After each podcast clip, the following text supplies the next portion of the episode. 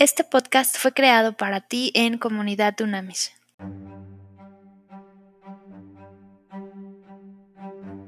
Exitoso día, maravillosos líderes, de verdad. Vámonos a Eclesiastés 1. Mira qué maravilla lo que dice la palabra de Dios. Dice, hay una temporada para todo, hay un tiempo para todo, un tiempo para cada actividad bajo el cielo.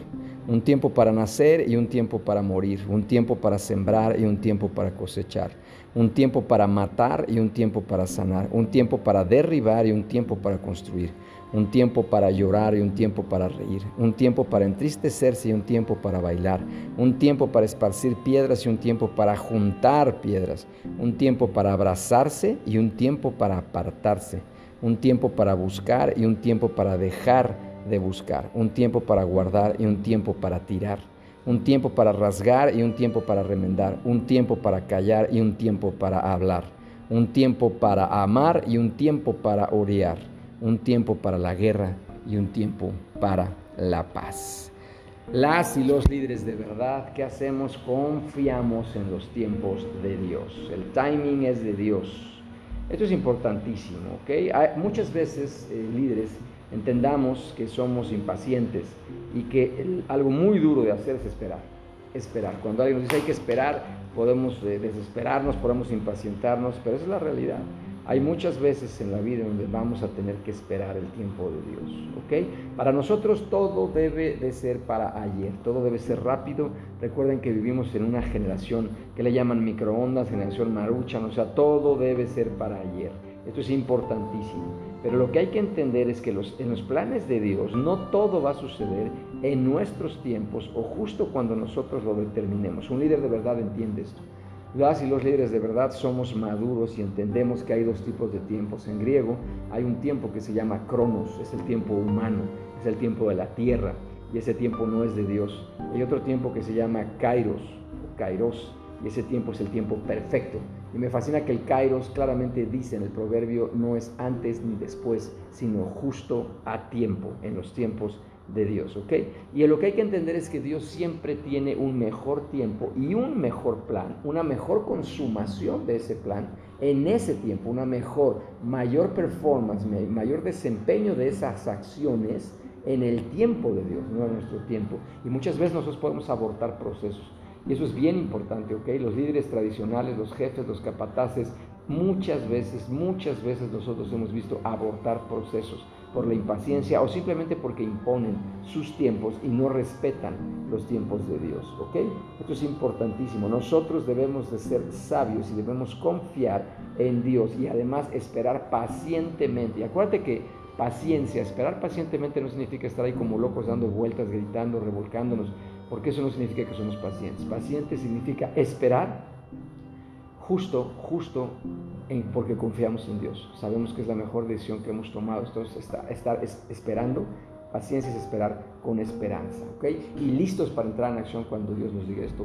En, en, el ámbito marcial, en el ámbito militar, cuando a uno le dicen firmes, cuando uno lo cuadran, le dicen firmes, no es que se quede quieto uno y se rasque la panza y se eche ahí en un, sofá, no, no, no. Cuando un, militar da la orden de firme, significa que vamos justamente a esperar, pero a estar listos y preparados para que en el momento que se nos dé el comando de entrar en acción, de inmediato lo hagamos. Es decir, nuestra mente, nuestro espíritu, nuestras emociones están listas y preparadas para actuar de inmediato cuando recibamos la orden.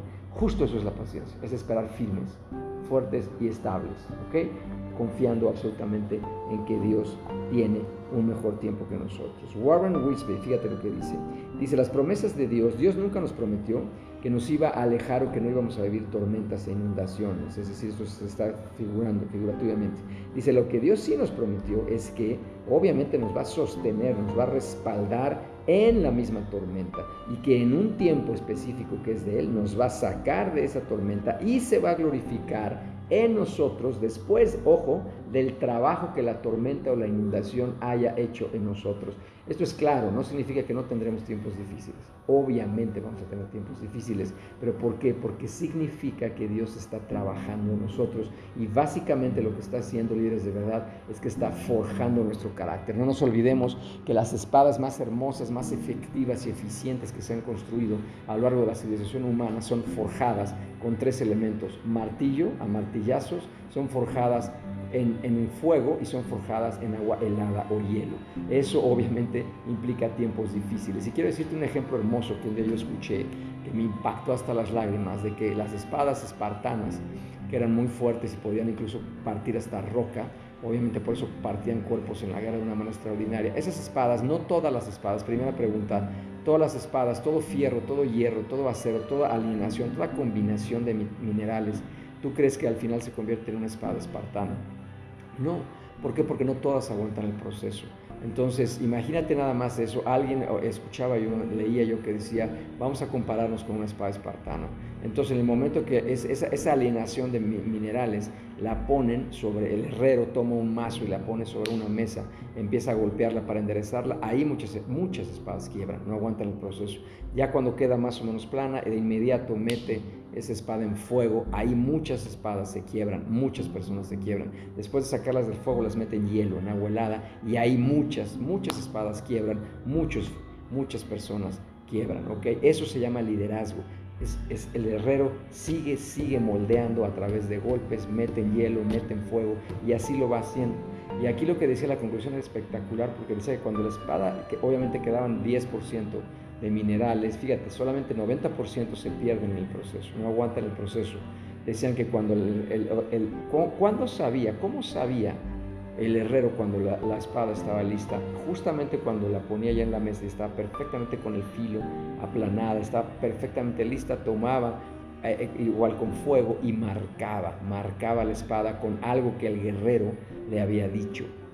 Ahí muchas espadas también se quebraban. Al momento de tocar este que es un cincel fuerte, hirviendo, ardiendo, y empezaba a marcar el, dibujo, la, cara, en fin, lo que el guerrero le había pedido, ahí, casi en el último proceso, casi en el último momento había espadas que se quebraban. Imagínate qué doloroso. Y cuando el herrero sabía que la espada estaba lista, cuando ya estaba la espada perfectamente bien aplanada, perfectamente hecha con las incrustaciones, los dibujos que le había pedido el guerrero, y cuando el herrero levantaba la espada, la ponía frente a su cara y su cara se podía reflejar perfectamente bien, como si estuviera viendo un espejo, era el momento en que la espada estaba lista. Tú y yo sabemos que tú y yo estamos llamados a forjar nuestro carácter a la semejanza exacta de Cristo, ¿ok? Y ahí, justo ahí, cumpliendo esa semejanza de carácter es cuando vamos a estar listos, obviamente, para el cumplimiento del llamado y propósito. Todo el llamado y propósito implica el proceso de forjar una espada en las manos de un herrero, un artista. Y esos, esos antiguos herreros eran artistas, eran altamente apreciados en la antigüedad porque forjaban las herramientas para la guerra.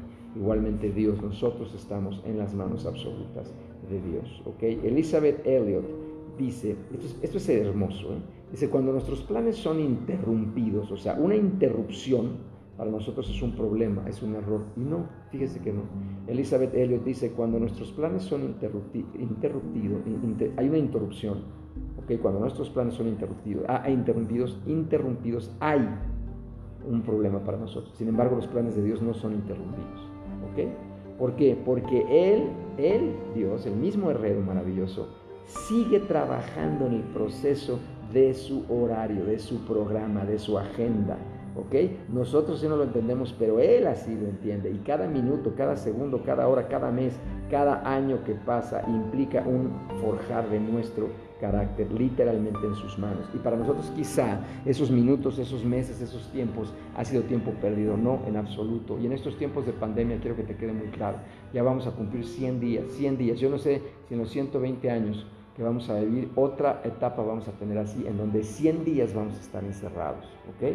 En nuestras casas, en, que no puedes salir ni interactuar ni socializar. Bueno, yo creo que no vamos a volver a cumplir otra etapa así. Para, para mucha gente ha sido una pérdida de tiempo, pues déjame decirte que no, porque justamente es lo que dice Elizabeth en esos minutos, tiempos, horas, meses, Dios ha estado trabajando profundamente.